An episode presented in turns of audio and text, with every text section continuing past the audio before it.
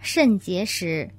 一，我的父母和兄弟四人都患上相同的疾病——肾结石。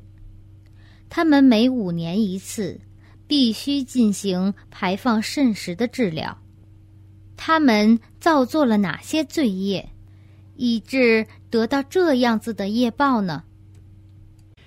你父母亲和兄弟都同样的患有肾结石的病症，并且每五年得做一次分解排除肾石的治疗。